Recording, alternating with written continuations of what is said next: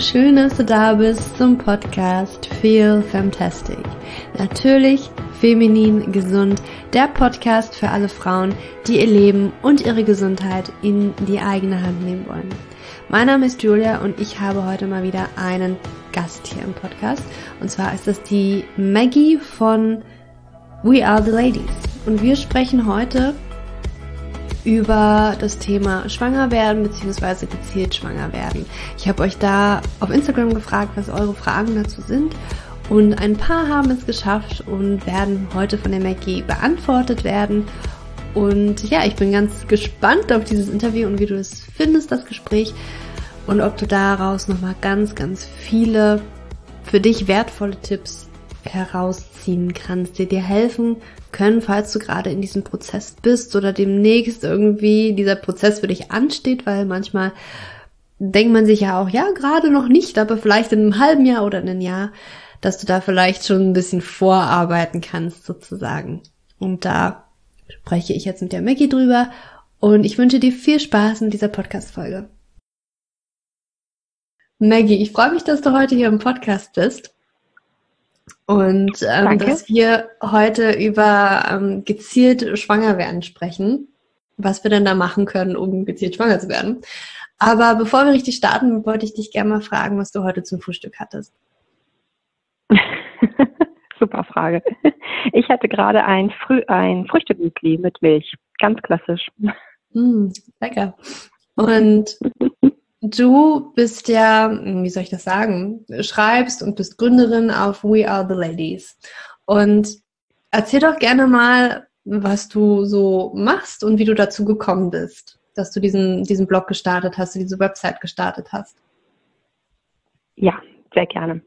Also ich ähm, habe lange Zeit als freiberufliche Journalistin gearbeitet und ähm, ich war irgendwann damit einfach nicht mehr glücklich. Also ich habe über Themen geschrieben, die mich einfach persönlich irgendwann nicht mehr interessiert haben und mit denen ich einfach auch nichts bewirken konnte. Also das war immer so ein bisschen mein Problem. Ich habe mich immer so ein bisschen nach dem Sinn gefragt hinter meiner Arbeit. Mhm. Und ähm, dann habe ich Ende 2015 We Are the Ladies gegründet, weil ich eben damit beides erfüllen konnte sozusagen. Also ich, ich wollte gerne schreiben, weil ich einfach sehr gerne schreibe aber ich wollte gerne über irgendwas schreiben, was ähm, ja einfach Sinn für mich macht und auch Sinn für andere macht, also womit ich anderen einfach auch helfen kann. Und äh, bin dann ganz schnell auf das Thema hormonfreie Verhütung gekommen, weil äh, ich mich selbst damit drei Jahre zuvor, also 2012, beschäftigt habe, als ich eben die Pille abgesetzt habe. Und ich einfach gemerkt habe, dass es ein riesengroßes Thema ist. Ähm, mich viele Freundinnen gefragt haben, wie ich das denn nun mache ohne Pille, wie das funktioniert. Und ja, so ist es eigentlich dazu gekommen. Ich habe dann später noch ähm, den Schwangerschaftsteil sozusagen mit dazu genommen, als ich nämlich mit der gleichen Methode dann gezielt meine beiden Schwangerschaften geplant habe. Und genau, also seit Ende 2015 gibt es den Blog und noch ist kein Ende in Sicht. Mal schauen. Sehr cool. Ähm, ja, lass uns doch gleich mal einsteigen in das Thema Schwangerschaftsplanung, gezielt schwanger werden. Ähm, ich habe ja Fragen an die Community geschickt und die möchte ich dir jetzt so ein bisschen stellen, so dass wir darüber sprechen können. Und lass uns doch vielleicht mal einsteigen mit dem, was wir noch vor der Schwangerschaftsplanung machen können. Also ne, man, man ist ja irgendwann an so einem Punkt, ach jetzt wäre vielleicht so langsam an der Zeit, so jetzt ist gerade der richtige Zeitpunkt. Was ähm, wir denn, oder was ist denn wichtig vor der Schwangerschaftsplanung oder was muss dann zum Beispiel unbedingt untersucht werden? Mhm. Also dazu äh, möchte ich vorab sagen, unbedingt untersucht werden muss theoretisch nichts. Also ich zum Beispiel habe gar nichts untersuchen lassen und äh, mein Mann und ich, wir sind quasi direkt im ersten Zyklus, in dem wir schwanger werden wollten, auch schwanger geworden. Mhm. Das hat doch beim zweiten Kind super geklappt. Also man muss nichts machen. Ähm, ich verstehe aber, dass viele Frauen ähm, sicher gehen wollen und einfach gerne äh, vorab was tun möchten. Und dann gibt es tatsächlich zwei Dinge, die empfohlen werden. Und zwar ähm, wäre es sinnvoll, vor allem bei der Frau, äh, einfach mal einen Check zu machen bei der Gynäkologin auf Infektionen. Also es geht um vaginale Infektionen, zum Beispiel Chlamydien. Die bleiben oft unentdeckt und auch symptomlos und äh, werden erst meistens erst entdeckt, nachdem schon jahrelang versucht wurde, schwanger zu werden und es nicht klappt. Ähm, das ist was, was man auf jeden Fall vorab abchecken könnte. Ähm, Gleiches gilt auch für den Partner, bei dem bleibt das nämlich auch symptomlos. Mhm. Und ähm, die zweite Sache wäre äh, ein Gang zum Zahnarzt, empfiehlt sich in jedem Fall. Äh, da geht es vor allem darum, um Parodontitis auszuschließen. Das ist nämlich einer der häufigsten Gründe für Frühgeburten. Und ähm, es geht außerdem noch um Amalgamfüllung. Mhm. Äh, bei denen ist es so, dass sie auch Ursache für Fertilitätsstörung und Fehlgeburten sein können. Also das mhm. sind so die zwei großen Punkte, die beim Zahnarzt abgecheckt werden sollten, Parodontitis und Amalgam. Ähm, und dann eben, wie gesagt, die Infektionskrankheiten. Mhm. Super spannend. Ich bin nämlich auch gerade dabei. Ich habe den nächsten Termin. Ich hoffe, ich bin da jetzt wieder gesund. Das ist nämlich schon nächste Woche. Ich habe nämlich auch ähm, ein paar, also nicht ein paar, ich habe nur ganz wenige Amalgamfüllungen, die ich mir jetzt tatsächlich ja. auch rausnehmen lasse und habe mir auch gedacht, also bevor, ne, bei, bei, mir ist wieso die Grundregel, bevor ich irgendwie ähm, versuche, schwanger zu werden, will ich ja. erstmal meinem Körper richtig aufräumen. Und das, ne, auch wenn du sagst, jetzt Amalgam, ähm, besonders das Quecksilber, das wurde auch nachgewiesen, dass es auch Richtig. sehr in der Plazenta hängen bleibt und das mhm. Kind vor allen Dingen das mitbekommt ähm, teilweise oder ganz stark sogar, äh, wenn man diese Schwermetalle genau. irgendwie im Körper hat. Und ich finde es spannend, das, das auf jeden Fall. Mhm. Und es ist auch so, dass wenn man ähm, die Amalgamfüllung während der Schwangerschaft ähm, entfernen will oder austauschen will, dann sollte man da auf jeden Fall ärztliche Rücksprache halten, weil das wiederum auch nicht unbedingt empfohlen wird. Also man sollte es mhm. entweder vorab machen oder dann erst nach der, nach der Geburt sozusagen, aber eigentlich auch nicht während der Schwangerschaft. Mm, ja, weil man sagt, dass besonders eigentlich dieses Freibohren, da werden so viele Dämpfe mhm. freigesetzt, dass das eigentlich viel, viel schädlicher ist, als jetzt diese Amalgamfüllung während der Schwangerschaft drin zu behalten wahrscheinlich. Ähm, Richtig. Ja, also ich finde das auch ein ganz, ganz großes Thema. Ich glaube, das wird meistens noch ein bisschen runtergespielt, obwohl man schon, man macht ja, glaube schon diese, man macht es nicht bei Kindern, ja. Amalgamfüllungen, man macht sie heute wahrscheinlich wieso nicht mehr so, weiß ich nicht mehr. Früher war das noch vor ein paar Jahren so. Ähm, also egal ob schwanger oder Kind, ne? also man macht ja. heute, glaube ich, einfach nicht mehr bei erwachsenen Menschen so doll. Ähm, aber da wird ja bei, bei Schwangeren und bei Kindern wird es eh nicht eingesetzt, aber sonst, ja, da ist es in Ordnung, finde ich immer ein bisschen seltsam. Aber gut, anderes Thema. Ja, ja, Na, ich glaube, das Problem ist, dass die Krankenkassen oft nur die Amalgamfüllung bezahlen ja. und man bei den Kunststofffüllungen und anderen eben was zuzahlen muss. Aber das lohnt sich auf jeden Fall, gerade mhm. im Hinblick auf die, auf die Kinderplanung. Also das sollte mhm. man vielleicht im Hinterkopf behalten. Mhm. Ja, super spannend. Und was können wir denn jetzt tun, um gezielt schwanger zu werden? Ja, also es gibt natürlich äh, viele Möglichkeiten. Ähm, mhm. Wichtig beim Schwangerwerden ist ja, wir wollen den Eisprung erkennen und wir wollen den Eisprung rechtzeitig erkennen. Und da ist quasi der Knackpunkt an dem Ganzen. Ähm, es gibt eben nur wenige Methoden, die den Eisprung aktuell tracken. Also es gibt viele Methoden, mit denen wir den Eisprung im Nachhinein erkennen können. Zum Beispiel mit der klassischen Temperaturmessmethode mhm. können wir immer sagen, in jedem Zyklus, ah, da ungefähr muss er gewesen sein. Wir wissen das aber erst im Nachhinein. Also das bringt uns eigentlich nichts, wenn wir aktuell schwanger werden wollen. Viel wichtiger und viel effektiver ist eigentlich unser Zervixschleim und ähm, das ist bei vielen irgendwie gar nicht richtig, viele haben das gar nicht so richtig auf dem Schirm, ähm, dass man mit äh, Hilfe des Zervixschleims sehr gezielt und einfach schwanger werden kann, indem man nämlich anfängt, ihn zu beobachten und auszuwerten. Das Ganze braucht ein bisschen Übung, aber ich würde sagen, nach ein, zwei Zyklen hat man das relativ gut drauf. Und der Zervixschleim zeigt uns ganz aktuell an, sind wir gerade fruchtbar oder nicht. Und ähm, die Methode ist zudem noch total günstig, weil wir einfach mhm. nichts dafür brauchen, außer die Körperbeobachtung. Ähm, nur wie gesagt, viele wissen es gar nicht, weil die meisten diese LH-Tests oder die Ovulationstests nutzen, ähm, wo sie eben auf so ein Teststäbchen urinieren müssen. Die würde ich allerdings nicht unbedingt empfehlen, weil die einfach nicht zuverlässig genug sind. Also man, man muss regelrecht orakeln, ob das jetzt ein, ob da jetzt ein zweiter Strich erscheint oder nicht, also ob man aktuell fruchtbar ist oder nicht. Und ähm, mhm. das Hormon, was da im Urin gemessen wird, das steigt bei einigen Frauen auch viel zu spät an, also eigentlich schon nach dem Eisprung. Das weiß man vorher auch nicht genau, wie der Körper quasi darauf reagiert. Also ich finde, die beste Methode ist mit Hilfe des Zervixschleims. Mhm. Worauf müssen wir denn da achten? Also wie verändert er sich? Wie, wann ist der, also welche Konsistenz, sage ich jetzt mal, hat er, damit ja. das wirklich gerade anzeigt, okay, jetzt bist du vielleicht in der fruchtbaren Phase? Mhm. Also es ist auch eigentlich ganz einfach. Je mehr Zervixschleim, je spinnbarer und flüssiger er ist, desto fruchtbarer sind wir aktuell. Mhm. Okay. Oh. Mhm. Aber wie gesagt, das braucht ein bisschen Übung. Also man muss sich vielleicht so ein, Entschuldigung. Es braucht ein bisschen Übung. Man muss sich vielleicht so ein, zwei Zyklen vorher schon ähm, das anschauen und über den Zyklus beobachten und um dann erst zu merken, ah, so verändert sich mein Cervixschleim innerhalb des Zyklus. Mhm.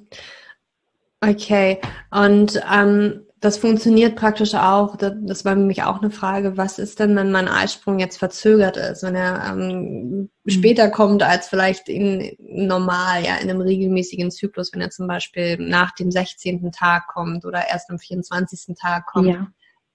dann gilt das ja, auch, oder? das ist eben das Tolle daran. Es funktioniert immer sozusagen, weil es immer eine perfekte Momentaufnahme hat. Also es ist eigentlich egal, wann der Eisprung kommt. Mit Hilfe des Cervixschleims können wir ihn einfach immer bestimmen. Also egal, ob er eben am Zyklusanfang stattfindet oder am Zyklusende. Wir wissen es einfach durch den Cervixschleim immer. Ähm, und verzögert ist ähm, meistens auch eigentlich ein Missverständnis, weil die meisten gehen von einem perfekten 28-Tage-Zyklus aus, wo der Eisprung äh, in der Mitte, also am 14. Tag stattfindet. So ist es aber gar nicht. Also dieser 28-Tage-Zyklus ist ein absoluter Mythos. Ähm, viele Frauen, die meisten Frauen haben eigentlich einen kürzeren oder einen längeren Zyklus zwischen 21 und 35 Tagen. Und insofern ist es gar nicht ungewöhnlich, wenn der Eisprung zwischen dem 16. und 24. Tag stattfindet. Mhm. Da wiederum hilft auch die Basaltemperatur wieder ein bisschen, ähm, weil wir dafür ein gutes Gefühl, weil wir damit ein gutes Gefühl für den Zyklus bekommen. Also wir wissen immer genau mit der Basaltemperatur, wo stehen wir gerade? Sind wir in der Tiefphase oder sind wir in der Hochphase? Also nachdem die Basaltemperatur angestiegen ist nach dem Eisprung. Das können wir damit eben auch noch abgleichen und bestimmen. Ähm, wichtig ist eigentlich nur, dass die zweite Zyklushälfte nicht zu kurz ausfällt. Also man sagt, die soll so mindestens zehn Tage betragen, damit sich eben das, äh, wenn es zur Befruchtung gekommen ist, das Ei gut einnisten kann. Aber wenn sie mal kürzer ist, macht das auch nichts. Also viele bekommen dann sofort Panik und denken, sie haben eine Gelbkörperschwäche. Die liegt aber eigentlich in den wenigsten Fällen vor. Also die meisten Frauen haben einen ganz gesunden Zyklus. Ähm, sie denken nur, dass er zu lang oder zu kurz ist, ist er aber gar nicht. Mhm. Hm, was ist denn, also wenn wir jetzt wirklich einen langen Zyklus haben, der über 35 Tage lang ist, wie zum Beispiel bei PCOS, ne, da folgen mir auch ja. sehr viele Frauen mit PCOS und die haben tatsächlich ja auch ganz große Angst, ne, diesen Eisprung auch zu verpassen, irgendwie das nicht richtig mitzubekommen, mhm. ähm, wann jetzt irgendwie der richtige Zeitpunkt ist. Und da war jetzt auch die Frage, was, was können denn Frauen mit PCOS tun, um die Wahrscheinlichkeit einer Schwangerschaft zu erhöhen? Ja, im Prinzip eigentlich auch die beiden Sachen. Also ich würde da auch immer empfehlen, den Cervixschleim zu beobachten. Der wird sich zum Eisprung hin auch verändern, was wahrscheinlich einfach nur ein bisschen später als bei anderen mhm. Frauen passiert. Eben wenn der Zyklus so lang ist, dann kommt der Eisprung eben auch eher zum Ende des Zyklus hin.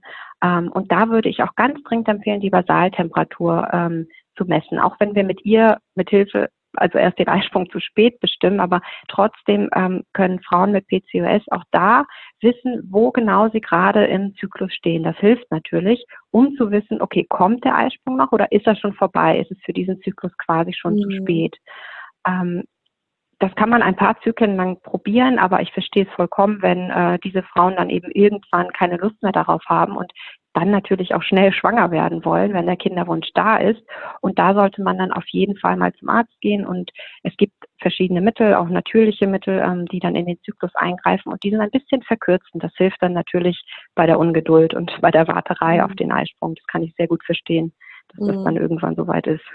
Ja, im Prinzip ist es, ne, wenn, wenn wir jetzt eine Frau haben, die, ich sag mal, einen normalen Zyklus in Anführungsstrichen ungefähr bei 28 Tagen hat, die hat wahrscheinlich eine mhm. kürzere Lernkurve, ihren eigenen Zyklus genauer kennenzulernen. Ja. Gucken, wie verändert sich denn der Cervixschleim. Das ist natürlich mit einer Frau mit PCOS, die teilweise bis Klar. zu 100 Tage Zyklen hat.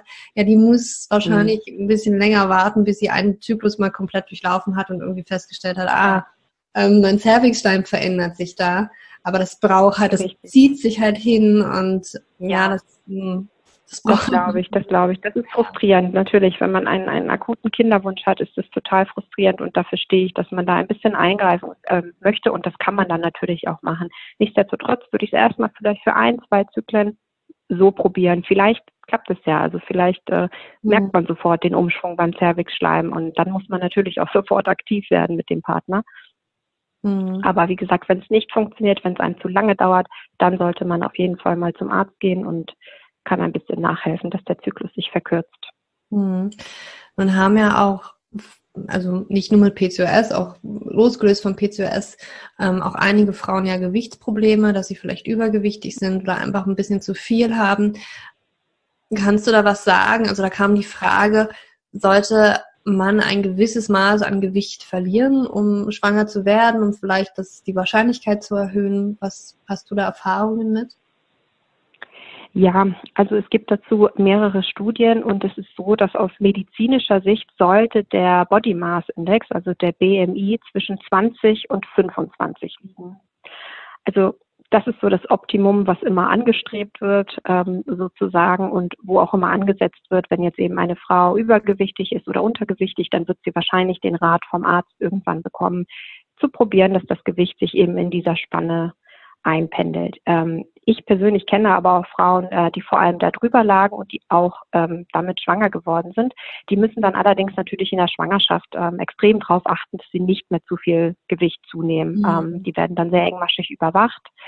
Und ähm, ja, es funktioniert auch. Also wie gesagt, es gibt diese Empfehlung zwischen 20 und 25, aber ich würde mich jetzt nicht zu sehr darauf versteifen, glaube ich. Also wie gesagt, die, die, die Schwangerschaft kann auch vor allem mit Übergewicht auch gesund aufgetragen werden. Mhm.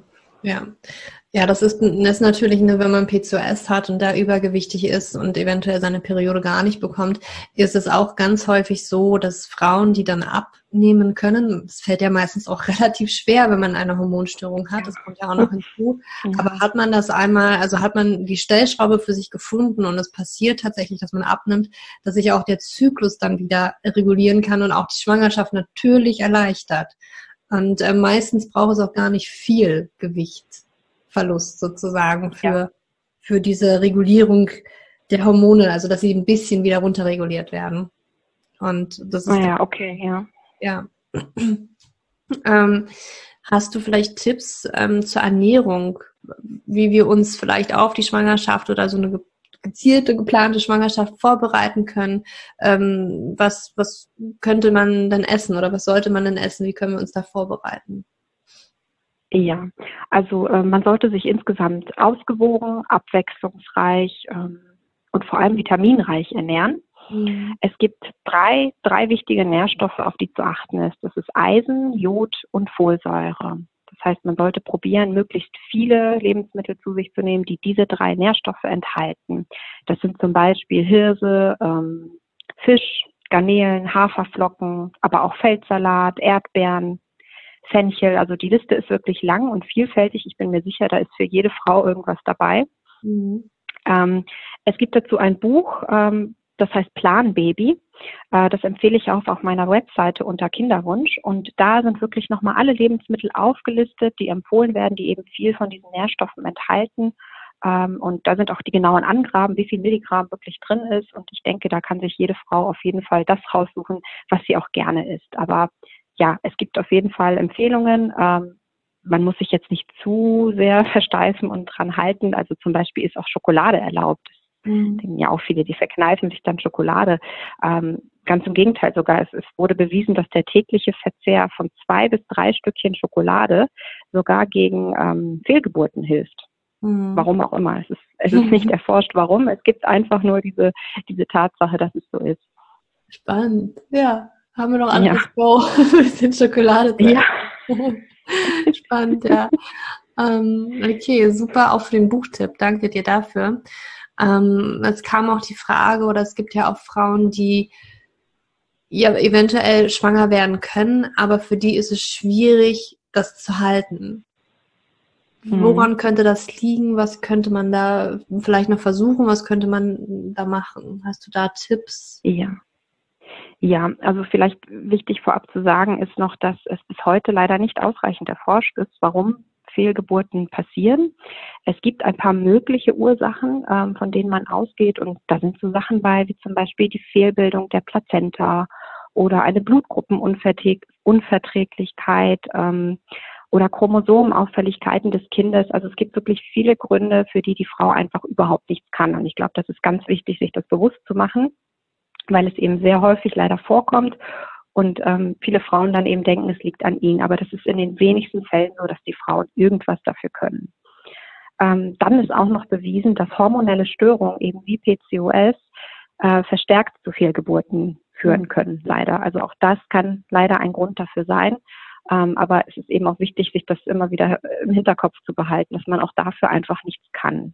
Mhm. Nichtsdestotrotz gibt es ähm, ein paar Dinge, die, ähm, also ein paar bekannte Faktoren, die das Risiko deutlich verringern. Und zwar zählt dazu eben auch ähm, täglicher Verzehr von Obst und Gemüse, ähm, die Einnahme von bestimmten Vitaminen und Mineralstoffen, da ist vor allem Eisen und Folsäure wichtig mhm. und Jod eben auch, also das ähm, stört auch nicht sozusagen.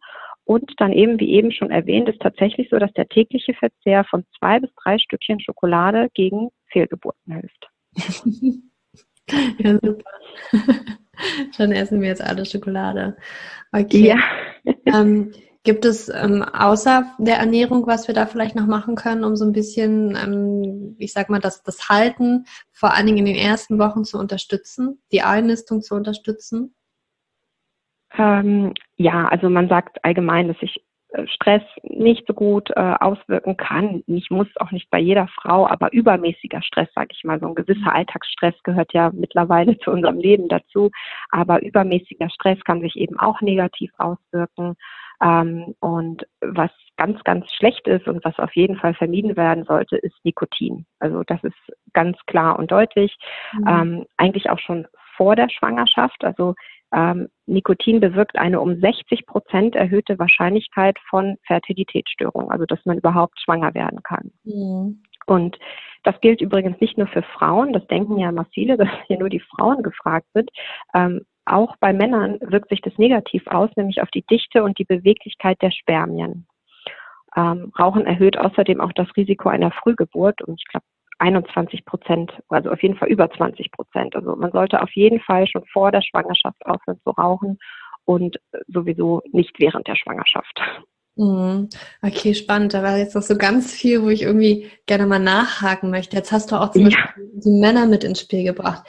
Kannst du da auch nochmal vielleicht, hast du da ein paar Tipps oder worauf sollten denn, ne, wir denken immer so, wir Frauen sind jetzt die, die irgendwie gesund sein müssen, die verantwortlich sind, dass ja. dieses Baby jetzt äh, sich einnisten kann, dass das alles funktioniert, aber natürlich ähm, kommt da noch eine andere Zelle mit ins Spiel und das ist ja, ähm, ne, die zweite Hälfte kommt vom Mann. Hast du da Tipps, ja. ne, wie wir da vielleicht oder was der Mann machen sollte, wenn wir gezielt schwanger werden wollen? Was muss denn da stimmen? Ja, auf jeden Fall. Eigentlich gilt für den Mann nämlich das Gleiche wie für die Frauen und das wissen auch viele nicht. Also das fängt wirklich auch bei der Ernährung an, weil die Spermienqualität eben auch davon abhängen kann. Also wenn sich ein Mann total ungesund und, ähm, und, und nicht ausgewogen ernährt, dann kann er eben auch schlechte Spermien haben. Mhm. Also er sollte sich auf jeden Fall zusammen mit der Frau gut ernähren. Ähm, dann gilt eben auch der Verzicht auf Rauchen. Ähm, und bei Männern und bei Frauen gilt auch der Verzicht auf möglichst, der Verzicht, denke ich mal, auf Alkohol. Ähm, auch dieser kann sich negativ auswirken. Da geht es aber eher so um übermäßigen Alkohol. Also es geht, ich glaube, es sind acht äh, Gläser pro Woche. Ab acht Gläsern pro Woche sozusagen ähm, sinkt dann wieder die, die Fruchtbarkeit. Mhm. Und ähm, ja, insgesamt können Männer eigentlich die Frauen unterstützen, indem sie alle Untersuchungen, die man vorab machen kann, eben auch machen. Also es, es, geht auch um Infektionskrankheiten, eben Chlamydien, hatte ich ja schon erwähnt, können sich auch auf die Männer übertragen und bleiben oft symptomlos und unbemerkt. Ähm, und die Mundhygiene gilt auch für Männer, denn Karies zum Beispiel und Parodontitis sind ansteckend. Das heißt, es muss noch nicht mal die Frau sein, die davon betroffen ist. Es reicht schon, wenn es ihr Partner ist. Und das kann sich eben einfach durch Küssen übertragen. Und dann haben die Frauen das auch. Also es lohnt sich auf jeden Fall, diese Untersuchung gemeinsam zu machen. Hm, sehr spannend. Hm, ich habe jetzt auch, oder wir haben am Wochenende oder vor ein paar Tagen auf Netflix gibt es gerade die Dokumentation The Game Changers, wo es um plant-based, also ja, vegane, also pflanzenbasierte Ernährung geht. Und da war ein Experiment mit einem, ich glaube, der war Doktor. Der hat das ähm, The Penis Book geschrieben und die haben in der Dokumentation ein, ein Experiment gemacht. Das ist jetzt natürlich nicht ähm, ne, mit 100 Leuten, sondern das waren irgendwie drei Männer. Und die haben sozusagen das Experiment gemacht. Also da ging es jetzt natürlich darum, ähm, eine fleischbasierte Mahlzeit am Abend mit einer veganen Mahlzeit am Abend zu vergleichen. Das heißt also, am, am ersten Tag haben alle drei Männer eine fleischbasierte Mahlzeit bekommen und die haben dann sozusagen einen Apparat bekommen, den sie über Nacht tragen mussten. Also für Männer ist es, ist es üblich, dass sie mehrmals während der Nacht eine Erektion haben. Und das wurde halt getestet. Und man hat festgestellt, dass es tatsächlich Unterschiede bei den, also ne, die gleichen Männer und wie sich das verändert, ob man jetzt Fleisch oder pflanzenbasiert ist am Abend, wie ähm, also mit der pflanzenbasierten Nahrung war es dann so, dass erstmal die Erektion viel stärker war, um acht Prozent oder so in der Regel. Und dass sie auch viel häufiger während der Nacht eine Erektion hatten. Ich fand es total spannend, was Ernährung da auch für eine Rolle spielen kann. Ja. Ob der Mann da jetzt ähm, ne, potent ist, ob die Spermienzahl, also gut, das hat jetzt natürlich nichts mit den Spermien zu tun gehabt, sondern einfach nur, ne, ähm, wie gut das bei dem Mann da unten funktioniert sozusagen. Und ich fand das total spannend und kann diese Dokumentation auch mal empfehlen, sich anzuschauen. Ähm, muss man vielleicht ein bisschen schmunzeln, wenn man genau diese Szene sieht, aber ich fand es sehr spannend. oh ja, das, das hätte ich jetzt auch nicht gedacht. Das ist wirklich Wahnsinn. Wie hieß die nochmal? Darf ich nochmal den Namen fragen? The Game Changers. The Game Changers. Game Changers. Okay. Es ging so ein bisschen um ähm, genau halt ne, pflanzenbasierte Ernährung und Sport eher, aber ähm, weil vor allen Dingen in den USA Fleisch so mit dem Mannsein so sehr propagiert wird ne, und in der, in der Werbung auch öfters mal aufgenommen wird. Ne, also ein Mann muss halt Fleisch essen, ähm, haben die irgendwie das noch mit aufgenommen und ähm, haben diese Experimente mit reingebracht und ich fand das ganz, ganz spannend. Ja. Das ist wirklich total interessant. Also das hätte ich jetzt auch nicht gedacht, dass sich ja. das so sehr auswirkt. Ja, doch, es war wirklich sehr spannend. Mm, okay, das war auch nochmal super interessant, genau, ne, dass Männer natürlich auch da eine Rolle spielen. Also irgendwie, ja, habe ich auch immer das Gefühl, ne, dass wir wirklich denken, ja, es kommt da auf die Frau an. dass die Frau richtig funktioniert ja. und dass da die Hormone im Einklang sind und dass da einfach alles einwandfrei funktioniert. Aber natürlich, ja, beim Mann muss es auch funktionieren. Hm. Ja, absolut. Hast du auch schon gesagt oder du hast so angedeutet ein paar Dinge, die wir vermeiden sollten. Kannst du noch mal sagen, was wir vermeiden sollten, wenn wir gezielt schwanger werden sollten, äh, wollen? Ja, also auf jeden Fall Nikotin, ganz wichtig, mhm. schon vor der Schwangerschaft aufhören zu rauchen. Ähm, Alkohol in Maßen, sag ich mal, also nicht mehr als acht Gläser pro Woche. Mhm. Ähm, gilt wie gesagt auch für beide. Und dann gibt es für Frauen noch ähm, die Empfehlung, nicht so viel Koffein zu trinken. Also es gibt eine Obergrenze von ungefähr vier Tassen oder ich glaube drei Becher pro Woche, äh, pro Tag. Mhm. Ähm, die man nicht überschreiten sollte. Und wichtig ist, dass man eben auch andere koffeinhaltige Getränke als Kaffee dazu zählt. Also Cola, Red Bull, wo auch immer mhm. eben Koffein mit drin ist. Ähm, da können Frauen noch ein bisschen drauf achten. Und mit zusammen mit der Ernährung und wenn Sie sich vorab eben noch einmal durchchecken lassen ähm, beim Zahnarzt und beim Gynäkologen, sind Sie eigentlich ziemlich gut gerüstet für die Schwangerschaft. Mhm. Und wie sieht es denn aus, wenn du jetzt Kaffee auch ansprichst? Hast du da Erfahrungswerte während der Schwangerschaft? Ja, also es gilt eigentlich ähm, die gleiche Obergrenze während der Schwangerschaft wie vor mhm. der Schwangerschaft. Also man, man darf ein bisschen konsumieren, aber äh, man sollte es eben nicht übertreiben. Ähm, ich selbst habe es eben auch so gehandhabt. Also ich habe vor der Schwangerschaft eigentlich nicht so sehr darauf geachtet, aber dann eben, als ich wusste, dass ich schwanger bin, schon, weil ich, ja, man ist sich einfach dessen bewusst, dass eben alles irgendwie verdünnt durch die Plazenta ans Kind weitergegeben wird. Mhm. Ähm, und ich konnte aber ohne Kaffee einfach nicht existieren. Also ich war einfach so müde, vor allem in den ersten drei Monaten.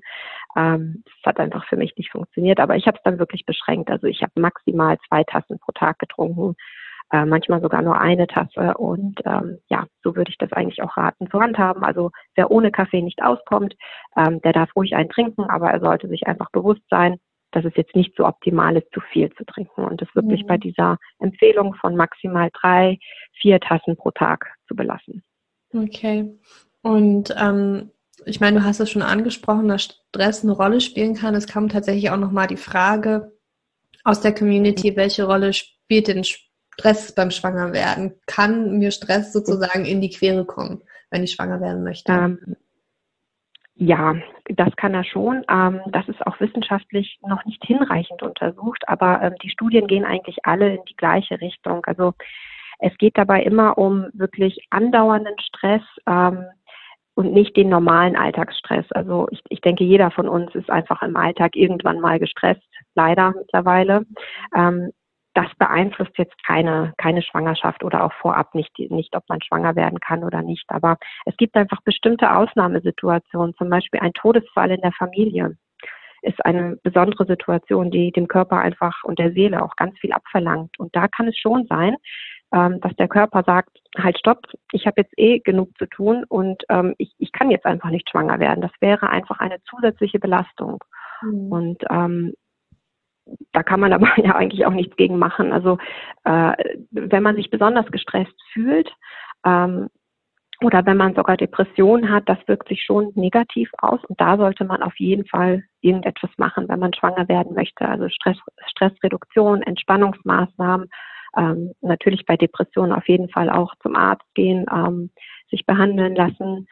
Aber ähm, ich sag mal so, dieser ganz normale Alltagsstress, das spielt eigentlich keine Rolle. Also da muss man sich eben nicht zu sehr stressen, dass das jetzt nicht klappt mit dem Schwangerwerden. Das, das gehört einfach mittlerweile zu unserem Leben dazu. Hm. Nun ist es ja auch für viele so, dass allein schon dieser Prozess schwanger werden, irgendwie dauert das, das klappt nicht richtig, mhm. dass das für viele ja schon Stress ist. Ne? Und dass die sich da sehr, sehr viele Gedanken machen, äh, warum klappt es ja. nicht? Und sich da innerlich so stressen, emotional vielleicht auch sehr gestresst sind. Ähm, hast du da Tipps, wie man entspannter durch diesen Prozess kommt? Ähm, auch ne, vor allen Dingen halt die Frauen, die auch eine Hormonstörung haben. Ich glaube, die stressen sich wahrscheinlich am meisten, mhm. weil sie vom Arzt natürlich auch sehr häufig gesagt bekommen.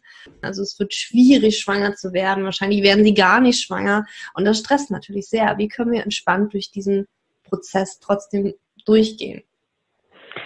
Ja, also ich kann da leider nur bedingt Tipps geben, weil ähm, ich einfach gut reden habe, denn ich bin bei beiden Schwangerschaften direkt im ersten Zyklus schwanger geworden, also im ersten Wunschzyklus. Ich habe aber auch keine hormonelle Störung, muss ich dazu sagen.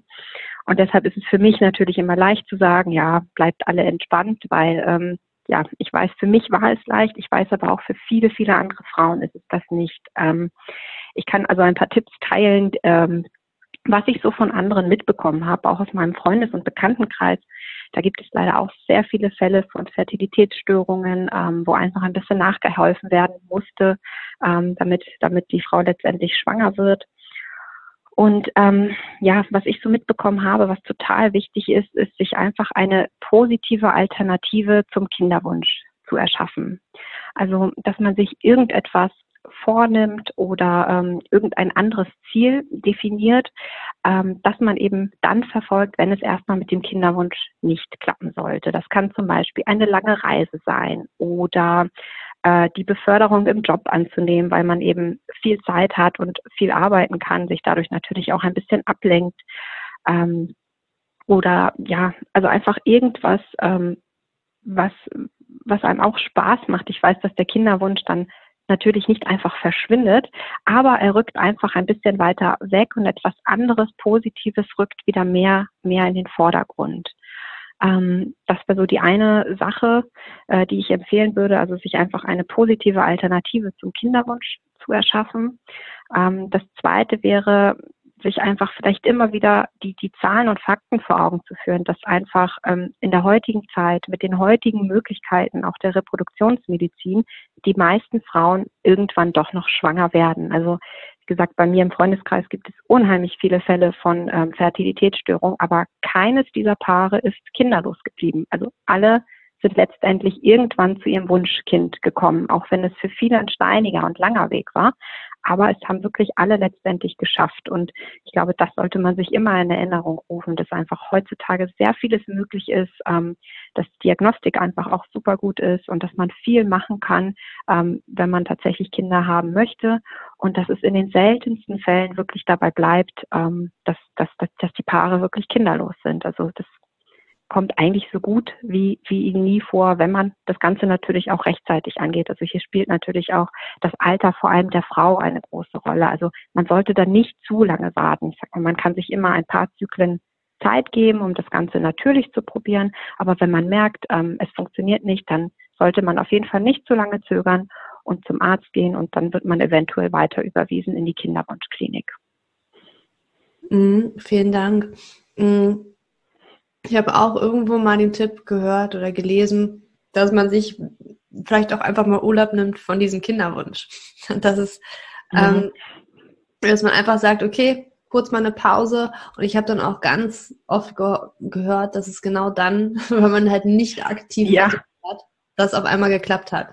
Ne, weil man einfach ja. mit dem Kopf woanders war. Ich glaube, das ist ganz, ganz wichtig, dass man sich da, nicht, das hast du ganz schön gesagt, sich was Positives sucht, was einem positiv stimmt sozusagen, etwas ganz Positives ins Leben bringt und das sozusagen zur Nebensache wird. Richtig, richtig. Also ich, ich glaube, auch da ist es wahrscheinlich wieder leichter gesagt als getan, mhm. weil ich kann mich eben nicht in die Lage hineinversetzen, wie mhm. es Frauen oder Paaren gibt, die es wirklich schon lange, lange erfolglos probieren. Ähm, ich glaube, dass es unheimlich schwer ist und eine mhm. riesengroße Belastung. Und mhm ja, auch da kann man sich aber auch psychologische Hilfe suchen. Also man muss das nicht alleine mit sich ausmachen, sondern man kann sich da Hilfe holen. Es gibt mittlerweile auch sehr viele Kinderwunsch-Coaches. Also man muss auch nicht unbedingt beim Arzt oder beim Psychologen machen. Es gibt eben auch andere Frauen, andere Paare, die Paare beraten, also die genau in der gleichen Lage waren oder immer noch sind und die sich einfach gegenseitig helfen. Das gibt's auch. Ähm, da muss man einfach mal das Internet ein bisschen durchsuchen und dann stößt man schon auf bestimmte Seiten und, und Gruppen, wo man sich Hilfe holen kann und sich austauschen kann. Mhm, super Tipps, danke dir. Mhm, gibt es noch irgendetwas, was ich nicht gefragt habe, was vielleicht jetzt auch von der Community noch nicht kam, was du aber als ganz wichtig empfindest, was wir vielleicht noch beachten sollten oder was wir im Hinterkopf haben sollten, irgendetwas, was du noch erwähnen möchtest? zu diesem Thema? Ähm, ja, also ich glaube, ich, hab, ich bin eh schon auf die drei wichtigen ähm, Nahrungsergänzungsmittel eingegangen. Das waren Folsäure, Eisen und Jod. Hatte ich ja gesagt, am besten über die Nahrung aufnehmen. Das gelingt aber nicht allen und ähm, es ist auch nicht schlimm, man kann das einfach auch künstlich zuführen. Also das ist vielleicht noch ganz wichtig, das im Hinterkopf zu behalten. Vor allem Folsäure ist ganz wichtig, weil es das Risiko eines offenen Rückens beim Kind um bis zu 70 Prozent mindert. Mhm. Und das sollten Frauen, wenn möglich, sogar schon vor Kinderwunsch einnehmen. Also auch da muss ich sagen, ich habe selbst nicht gemacht. Ähm, ich habe es bei der ersten Schwangerschaft eben erst gemacht, als ich wusste, ich bin schwanger. Bei der zweiten habe ich es, glaube ich, ein, zwei Wochen vorher schon genommen. Und unsere beiden Kinder sind zum Glück gesund, aber es, es mhm. wird aus rein wissenschaftlicher Sicht, es ist bewiesen und empfohlen, Folsäure auf jeden Fall schon vor der Schwangerschaft zu nehmen. Mhm. Und dann eben für die Frau auch noch in den ersten drei Schwangerschaftsmonaten. Aber das wird dann ohnehin mit dem Arzt oder mit der Ärztin abgeklärt. Mhm. Genau, das ist noch ganz wichtig zu erwähnen. Und ähm, ansonsten ja, probieren gelassen zu bleiben. Also ich weiß, das mhm. ist total schwer für viele und es klingt immer so leicht, aber ähm, ja, probieren sich nicht zu sehr zu stressen und unter Druck setzen zu lassen und es einfach zuerst ähm, positiv und, und natürlich anzugehen und, und dann, wenn man merkt, man kommt nicht weiter, es funktioniert nicht, sich professionelle Hilfe zu holen. Mhm. Okay, hast du vielleicht noch, du hast schon ein Buch genannt, ähm, kannst du das nochmal erwähnen und vielleicht hast du noch einen Buchtipp für uns? Genau, also das ist das Buch Plan Baby. Das ist eigentlich mehr eine Broschüre als ein Buch. Ähm, mhm. Da sind eben ähm, die ganzen Dinge, die ich eigentlich heute so erwähnt habe und aber auch noch viele, viele andere Tipps ähm, was eben Paare tun können, um gesund schwanger zu werden und auch schwanger zu bleiben. Das ist äh, recht wissenschaftlich geschrieben. Also ähm, es sind einfach verschiedene Studien, die da zusammengetragen wurden und dann äh, die Endresultate, die quasi dem Leser präsentiert werden. Aber ich finde, das ist ganz gut aufbereitet. Es liest sich sehr schnell und sehr gut. Obwohl es eben so wissenschaftlich ist, kann das wirklich jeder lesen und jeder verstehen. Das kann ich absolut empfehlen. Ähm, ansonsten, ach, für die Schwangerschaft eigentlich nichts. Also für Verhütung hätte ich jetzt ein paar, ein paar Bücher, die ich gut empfehlen kann.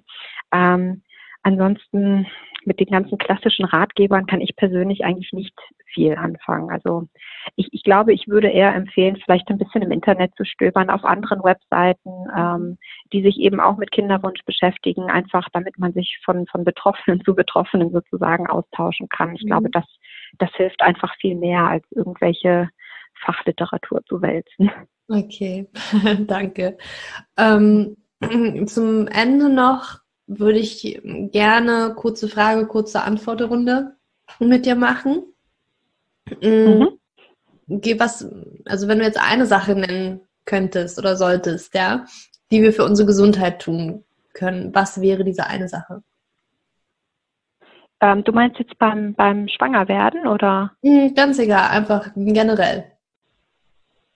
Generell für unsere Gesundheit. Mm, ich glaube, ich würde sagen, auf auf sich achten. Also generell einfach achtsam mit sich selbst sein, ähm, mhm. sich Pausen gönnen, wenn man, wenn man über, überfordert oder zu gestresst ist. Ähm, genau. Und einfach, also ich glaube gerade für auch viele, viele Mütter ganz wichtig, einfach auf sich zu achten und ähm, sich das zu geben, was man braucht und, und einfach mal zu sagen, jetzt, jetzt habe ich Pause, jetzt gönne ich mir was.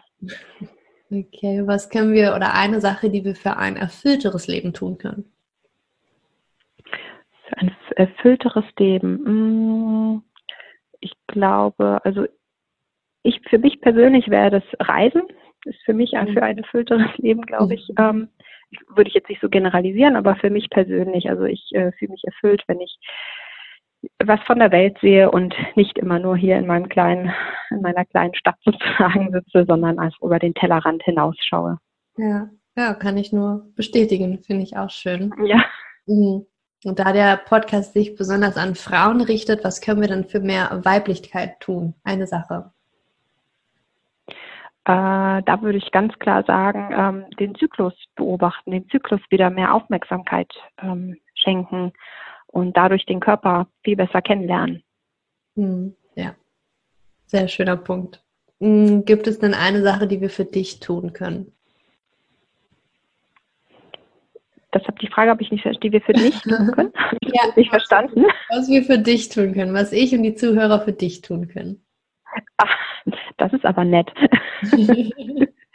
ähm, was ihr für mich tun könnt. Also prinzipiell eigentlich nicht. Mir geht es sehr gut. Vielen Dank. Ich habe, wie gesagt, zwei gesunde Kinder und bin sehr glücklich und zufrieden. Aber ähm, ich freue mich natürlich über ähm, Besucher auf meiner Webseite. Ich freue mich über jede E-Mail, jede Anfrage, weil die mich einfach unheimlich weiterbringt. Also viele denken immer, sie stören mich bei meiner Arbeit oder so und die entschuldigen sich dann immer in der E-Mail. Aber das ist ganz Gegenteil. Also ich freue mich wirklich über alle Nachrichten, weil ich dadurch einfach unheimlich viel lerne. Also ich merke dadurch, ähm, dass die und die Punkte einfach noch ungeklärt sind, dass, dass die Frauen bei diesen Punkten noch Unterstützung brauchen, die ich vielleicht selbst gar nicht bedacht habe. Und ähm, ja, das hilft mir einfach unheimlich weiter, wenn ich weiß, wo die Problempunkte sind. Hm. Ja, wo finden wir dich denn? Kannst du das nochmal sagen? Ja, sehr gerne. Das ist www.wearetheladies.de. Okay, das verlinken wir auch in den Shownotes, sodass wir, da finden wir sicherlich auch deine E-Mail und wie wir dich kontaktieren, genau. wenn wir dich kontaktieren wollen. Genau. Gut, das packen wir. Da ist der Kontakt, genau. Super, dann hab vielen, vielen Dank, dass du hier in den Podcast gekommen bist zu mir. Und gibt es noch etwas Abschließendes, was du unbedingt sagen möchtest? Ja, erstmal möchte ich mich auch bedanken. Vielen, vielen Dank. Es hat sehr viel Spaß gemacht. Ähm, ist ein, ein, ein Herzensthema von mir, über das ich total gerne rede. Und äh, ja, es gibt vielleicht noch etwas, was ich abschließend noch erwähnen möchte. Und zwar gilt es eigentlich für alle Frauen, die jetzt noch hormonell verhüten und in absehbarer Zeit ähm, einen Kinderwunsch haben. Ähm, und zwar erlebe ich es leider immer wieder, dass äh, die Pille abgesetzt wird und, und die Frauen sofort schwanger werden möchten und dann aber eben eine Zeit lang brauchen, bis sich der Zyklus einpendelt und bis sich wirklich alles so stabilisiert, dass sie damit einfach den Eisprung erkennen können. Ähm, und da würde ich einfach den Tipp geben, selbst wenn man denkt, okay, ich möchte in ein, zwei, drei Jahren schwanger werden, einfach jetzt schon äh, Vorsorge zu treffen. Also man kann auch anders verhüten ähm, und es lohnt sich in, in, den meisten Fällen, weil man dann einfach schon den Zyklus beobachtet und dann schon weiß, wann die fruchtbaren Tage ungefähr sind und es dann später viel, viel einfacher haben wird, als wenn man absetzt und denkt, man kann jetzt sofort schwanger werden. Das passiert leider in den wenigsten Fällen, dass es sofort klappt, eben weil zuerst diese Unregelmäßigkeiten entstehen. Also den Tipp würde ich gerne noch mit auf den Weg geben. Lieber zu früh als zu spät und man kann eben in der Zeit auch anders verhüten. Man muss nicht sofort schwanger werden, wenn man absetzt, aber es hilft ungemein bei einem späteren Kinderwunsch. Super, vielen, vielen Dank für den Tipp nochmal. Ich finde das auch ganz wichtig, dass du das nochmal erwähnt hast und ich danke dir, wie gesagt, dass du im Podcast warst und tausend Dank für deine ganzen Infos. Danke. Sehr gerne. Vielen Dank. Danke, Julia. Ja, was für eine tolle Podcast-Folge. Super, super spannend, super interessant. Da waren für mich auch nochmal so viele neue Dinge mit bei. Zum Beispiel auch, was Zahngesundheit eigentlich mit dem Kinderwunsch zu tun hat, fand ich mega, mega spannend. Und natürlich auch, dass es nicht nur Frauensache ist, sondern auch Männer müssen natürlich gesund sein. Und wir haben erwähnt zum Beispiel die Temperaturmethode vom Schwangerwerden, aber auch zum Verhüten. Da verlinke ich dir nochmal in den Show Notes den Podcast, den ich mit der Anna hatte, die NFP-Beraterin ist. Und ähm, ja, wir haben über natürliche Verhütung gesprochen. Aber natürlich auch kannst du diese Methode anwenden in Verbindung mit der Zervixsteinbeobachtung, um gezielt schwanger zu werden. Und das ja, findest du in den Show Notes. Wenn dir diese Podcast-Folge gefallen hat, dann hinterlass mir gerne eine 5-Sterne-Bewertung auf iTunes. Das würde mir unglaublich viel bedeuten und auch sehr weiterhelfen, damit wir noch mehr Frauen erreichen können. Und für Fragen und Anregungen, falls du bestimmte Themen hier im Podcast haben möchtest oder bestimmte Gäste dir im Podcast wünschst, dann schreib mir das gerne. Ähm, schreib mir eine E-Mail oder schreib mir das auf Instagram. Du kannst mir das auch heute unter den heutigen Instagram-Post schreiben. Und ja, ich freue mich auf jeden Fall von dir zu hören, wenn wir uns da austauschen. Und jetzt wünsche ich dir noch einen wunderschönen Tag oder Abend, wann immer du diese Podcast-Folge hörst. Für dich umarmt, deine Julia.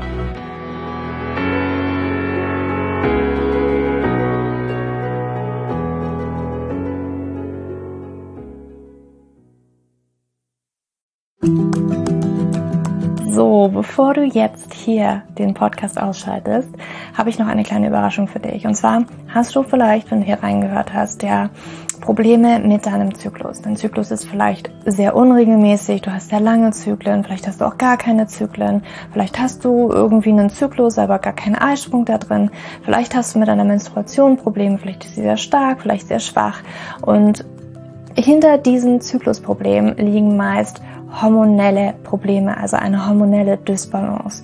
Und ich habe herausgefunden, dass es meist vier Haupthormon-Dysbalancen gibt. PCOS, hypothalamische Amenorrhoe, Schilddrüsenunterfunktion oder Nebennierenschwäche, die hinter diesem Zyklusproblem, hinter deinem Zyklusproblem stecken könnten. Und ich habe einen Online-Test entwickelt, der ist komplett kostenlos, der kostet dich 0 Euro, den du einmal für dich ausfüllen kannst online und dann eben ganz bequem in dein E-Mail-Postfach die Hormonstörung oder die Hormondysbalance das Ergebnis bekommst, was auf dich wahrscheinlich eher zutrifft, um dich eben in diese richtige Richtung zu stupsen. Denn es ist so wichtig, dass wir wissen, was liegt denn eigentlich hinter meinem Zyklus Dysbalance und warum bleibt mir eine Periode aus. Die Ursachen können so unterschiedlich sein, aber je nachdem, was wirklich die Ursache ist, dürfen wir auch immer ein bisschen anders daran gehen. Ja, das heißt, wenn ich PCOS habe, dann äh, bringt mir nicht so viel, wenn ich hypothalamische Amenorrhoe Dinge tue, ja, oder wenn ich eine hypothalamische Amenorrhoe Dinge tue, können die Dinge, die ich bei P2S immer lese, die ich machen sollte, einfach meine Zyklusstörung, ja, oder den Zyklus einfach noch mehr in diesen nicht funktionalen Bereich drücken, ja, weil das einfach nicht die richtige Herangehensweise ist. Und deswegen habe ich diesen Zyklustest entwickelt, damit du für dich wirklich mal in die richtige Richtung gestupst wirst und da wirklich nochmal intensiver reingehen kannst und dass du endlich mal ähm, ein besseres Gefühl dafür hast, worum geht's hier eigentlich bei mir? Ja, warum, worum geht's hier eigentlich? Warum ist mein Zyklus vielleicht nicht gerade so rund? Und ja, das findest du auf meiner Website juliaschulz.net slash Zyklus-Test oder du gehst einfach auf die Startseite meiner Website, ähm, da einfach auf den Hormontest klicken. Und wie gesagt, der kostet dich wirklich 0 Euro. Du kriegst das Ergebnis ganz easy peasy in dein Mailpostfach. Und das ist einfach ein gratis Angebot von mir für dich, damit du einfach ein bisschen besser in die richtige Richtung gelenkt werden kannst, weil ich weiß ganz persönlich, wie es ist, wenn man alles Mögliche versucht, aber eben nicht die richtigen Dinge und man einfach nirgendwo ankommt und landet und der Zyklus einfach nicht besser wird, sondern irgendwie gefühlt immer nur schlimmer. Deswegen schau da rein, juliaschulz.net slash Zyklus-Test und ähm, ich schreibe es dir auch nochmal in die Show Notes und ich freue mich, wenn du da einmal vorbeischaust und für dich diesen Test ja, einfach mal machst und für dich ein bisschen mehr in die richtige Richtung gestupst wirst.